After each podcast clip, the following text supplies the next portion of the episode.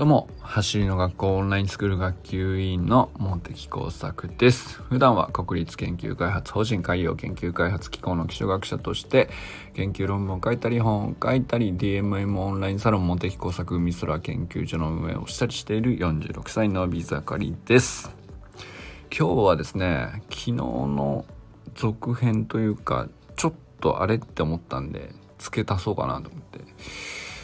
昨日ね自分軸の話をしたんですけれども素直さと頑固さとの関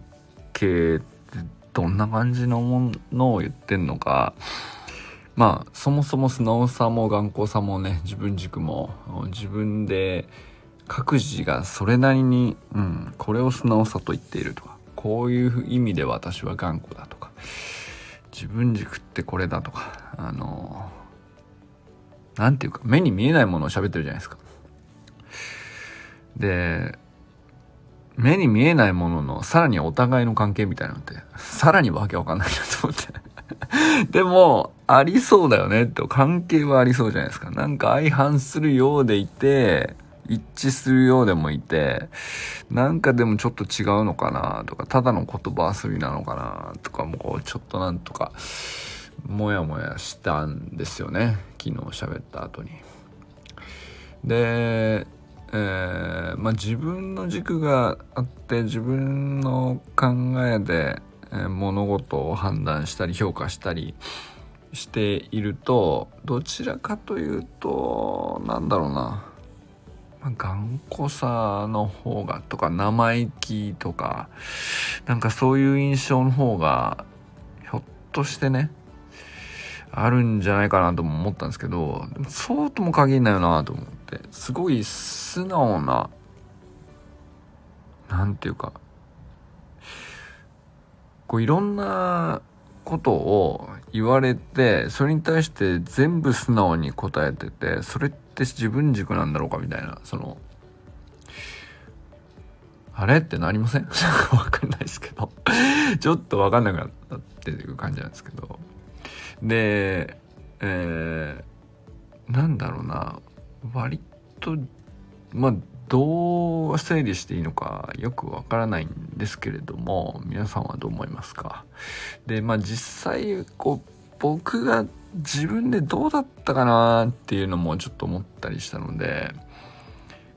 うーんまあ比較的なんだろうな。素直だと言われたこともあるし、まあ、時期として。なんか頑固とは言われなかったけど、まあ、生意気とは言われたかな。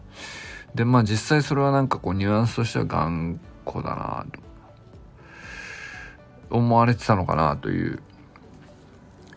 なんかそんなねうん思い出話ってほどこう具体的に何か喋って伝えやすくなるような分かりやすいエピソードはパッと出てこないんですけど、まあ、僕はなんかその辺あんまりこう自分の過去をたどってもいまいち整理がつかなかったんでなんだっけってなってるっていうまんま喋ってますがまあなんだろうな、自分の過去を振り返ってもちょっといまいちピンとこないから、あの、なおくんにします。なおくんを勝手に サンプルにします。なおくんはね、佐藤なおくんはね、うん、僕が思うのはですね、彼はめちゃくちゃ素直で、自分軸のある人だと思うんですよ。で、まあ、だからね、その、こう20歳以上年齢離れてても、なんていうかずっと付き合い続いてんだろうなとも思うんですけど、かれこれ3年ぐらいですかね。で、まあ、素直は、あの、表、なんていうか、うちが、なんていうか、割と外見から分かりやすいというか、まあ、直くんの素直さっていうのは、一回喋ったことある人は、割とみんな、確かにってなるっていうね。うん、もう名前の通りですね、というね。あの、まっすぐ真ん中、王道ですねっていう感じなんですよ。けど一方で、まあ、その、彼の高校時代のエピソードとか、中学時代とか、こう、いろいろ過去聞いてると、うんまあその天狗になってた時期に怪我でそのいい感じにおられて。でその怪我でこう選手としてはあのもうプレーが難しくなった状態の時に野球部の中でどういう役割を果たすかみたいなところから彼は学生コーチっていうところを選んでいくんですけど、まあ、そういう中でかえってそのプレイヤーから少し距離を置くことで、まあ、彼のこうこういう軸ができて、まあ、失点がこうちょっと距離を置いたところで自分をも仲間も見れるようになって軸ができてったみたいな話をこう聞いててですね、ま、間違いなくこんなにこう軸のある20代ってまあこれ僕40代でもちょっと自信ないですっていうぐらいすごいはっきりした軸がある人なんですよね。でこう一番こう背骨にみたいなものですね背骨と皮膚みたいな関係だと思うんですよ。でまあだから皮膚は柔らかい方がいいんですよ。ツルツルのお肌で柔らかい方がいいと思うんですよ。で、だけど背骨はこうまっすぐである方がいいと思うんですね。あんまりぐにゃぐにゃしてたら困っちゃうと思うんですよね。だけど、ある種こう、なんていうのかな、筋肉とかにあたる、ちょっと内側のインナーマッスルにあたる部分は、ちゃんと硬くないといけないっていう、そこを失っちゃいけないみたいなさ。多分それぐらいのこう三層構造になってるのかなっていう気がするんですよね。あの表面的にはあの基本的にちゃんと相手から何か言われたら全部素直に受け止めるっていう柔らかさがありつつでだけどその何ていうの？面中腹背とか言いますけどその表向きだけこうハイハイ言ってるけど心の奥底では全然下が起きないですよみたいなそういうずるい話ではなくてまあ悪意のある感じではなくて、えー、あくまでどんなこう外からの刺激があってもまあ合わないものは合わなかったりするじゃないですかアドバイスだったりうんまあコーチングでもティーチングでもいいんですけど、まあいろんなこう人と関わって、まあいろんなことを試して、えー、自分に合えばもちろんね、素直にそのまんま受け入れて体に取り込めばいいと思うんですけど、合わないかなっていうものだって、当然たくさんこうずっと続けていれば、あのー、いろんなアドバイスがあると思うんで、で、いろんな影響だとか、いろんな、こんなのも試してみたらがやってくるじゃないですか、外側からは。で、それに対して、何て言うか、一番、最初からね、その、いや、それ俺合わないと思うっていうよりは、まあ、まず受け止めちゃうっていうのは、その素直さとしてすごい大事かなとは思うんですけど、結果、100%アウトは限らないわけで、ごくむむしろごく一部の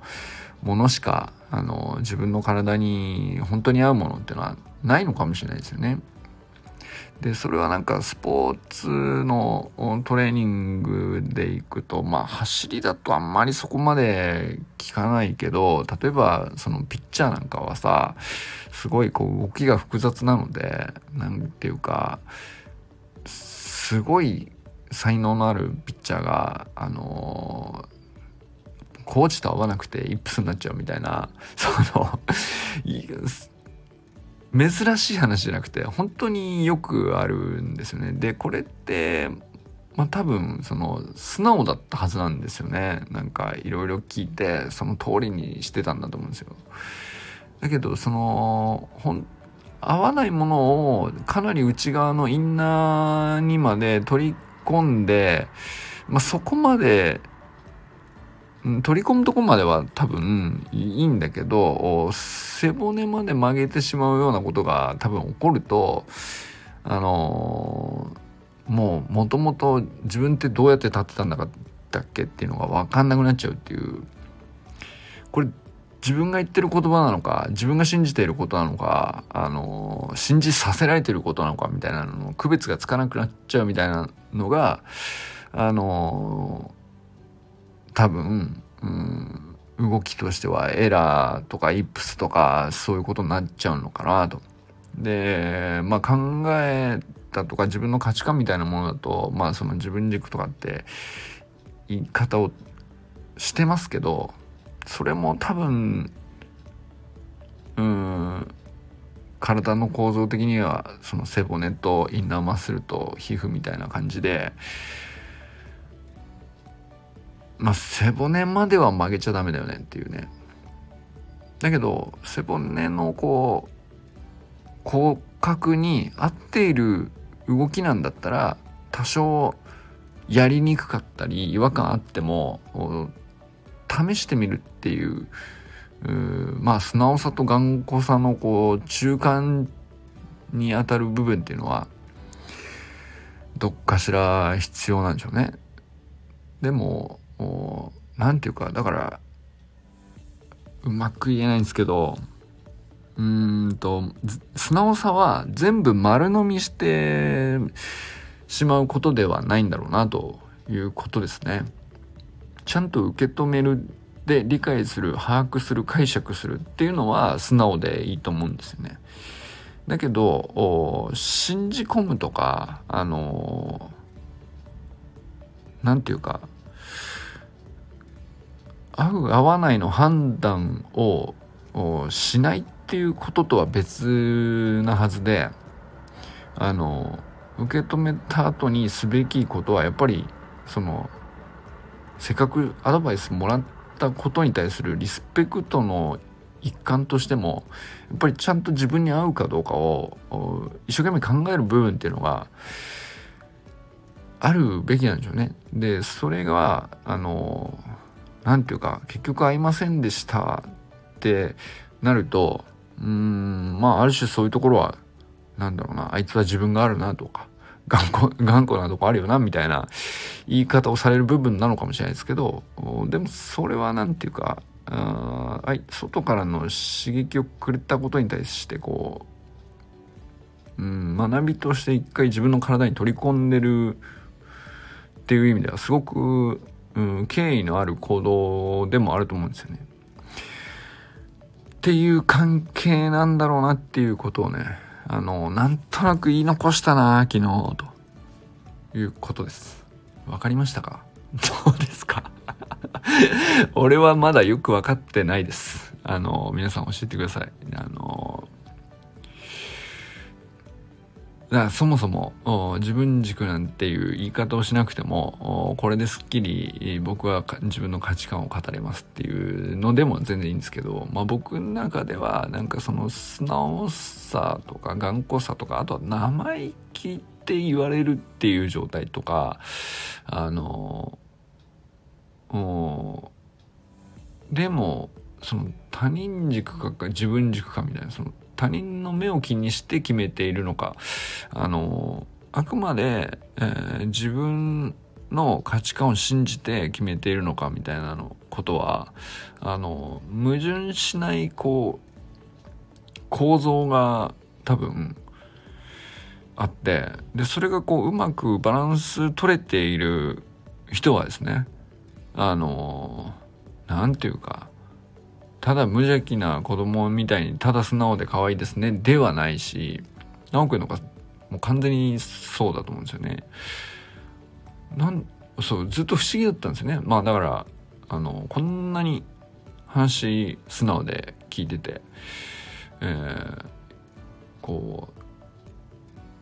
うまあある種の表面的な印象というかそういうところではものすごく素直でそれはまあその表面的っていうのは別に上っ面っていう意味ではなくて実際ちゃんと受け止めてくれてる感があるんですよね。なんだけどじゃあその言って受け止められたことを全部なんか無邪気に丸飲みして信じ込んでるみたいなナイーブさもないわけですよ。あくまで自分の価値観でこう判断して、えー、いい影響だと判断すればそれ取り込んでいくしそうじゃなければうんまあとりあえずこう脇に置いとく。余裕というか懐の深さっていうかそれもあるっていう。それって何なんだろうなに対する僕の今のところの解釈はこの三層構造ですね。こう皮膚とインナーマッスルと骨組みみたいな。感じで、えー、考え方にも考え方や受け答えだとかうん解釈の仕方の癖みたいなもんですかね。なんかそういうのにもこういいバランスというかバランスの取れた骨格バランスの取れた体つき、えー、肉体みたいなのと一緒でまあそういうのあんのかなと。考え方受け止め方。そういう人がやっぱりうんと結局スポーツだったり、えー、なんだろうな、まあ運動だけじゃないと思うんですけど、まあなんかその何かを学んで、えー、技術を習得して自分を高めようみたいな話の時に、これなんていうのかな、うん、走り革命理論もさ、まあ一つのテキストなんですよね。いろんな方法で学べると思うんだよ、走り方なんて。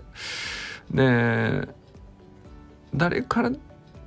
学んだって自由っちゃ自由だし、えー、橋かけっこの本なんてまあそれこそ山ほどあるわけでどれでもいいっちゃいいんですよ。だけどまあ走り革命理論には走り革命理論の良さがあって僕らはまあそれを選択したわけですけど選択したものをどういうふうに扱うかっていうのは、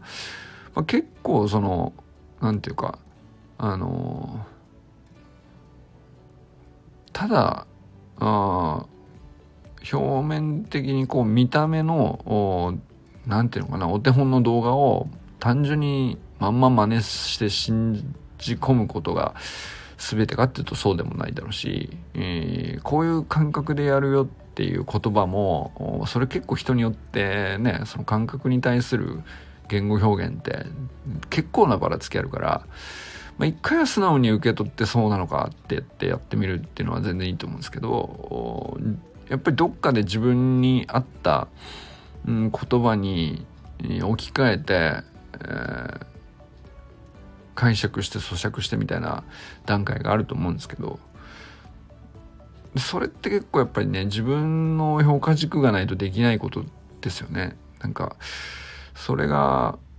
やっぱり単純にその動きを学んで動きの技術を習得するにおいてもうーんまあやっぱりかなり頭の使い方のトレーニングも結局どこかで兼ねてるところがあって、まあ、そういう意味でもなんかあの多分その52週間 1, 1年でまあ全てのねトレーニングメニュー1回回りきってもトレ頭の考え方のトレーニングっていうのはやっぱりこう尽きないものがあって解釈の仕方咀嚼のし仕方みたいな。それはまあなんか肉体のスキルを身につける以上にやっぱなんかあの無限にこう何て言うかやりようがあるっていうかあの試しようがあるっていうか、まあそういう奥深さがあるから結局2年3年続けてんのかなと思ったりもしましたね。ということで今日はね素直さと頑固さと自分軸の関係について考えてみたのですが、えー、今年1ってまだ1ヶ月経ってないんですけども一番ふわふわした話になりましたが皆さんはどう思いますか？というもしよかったらねあの一緒に話したいですね。なんかどっかでね。なんかこういうふわふわした話をずっとしてたいっていうどっかで。飯食いながら。っていうのがね 最近のなんとなくの希望というか欲求だったりします。ということでこれからも最高のスプリントライフを楽しんでいきましょう。 Vamos。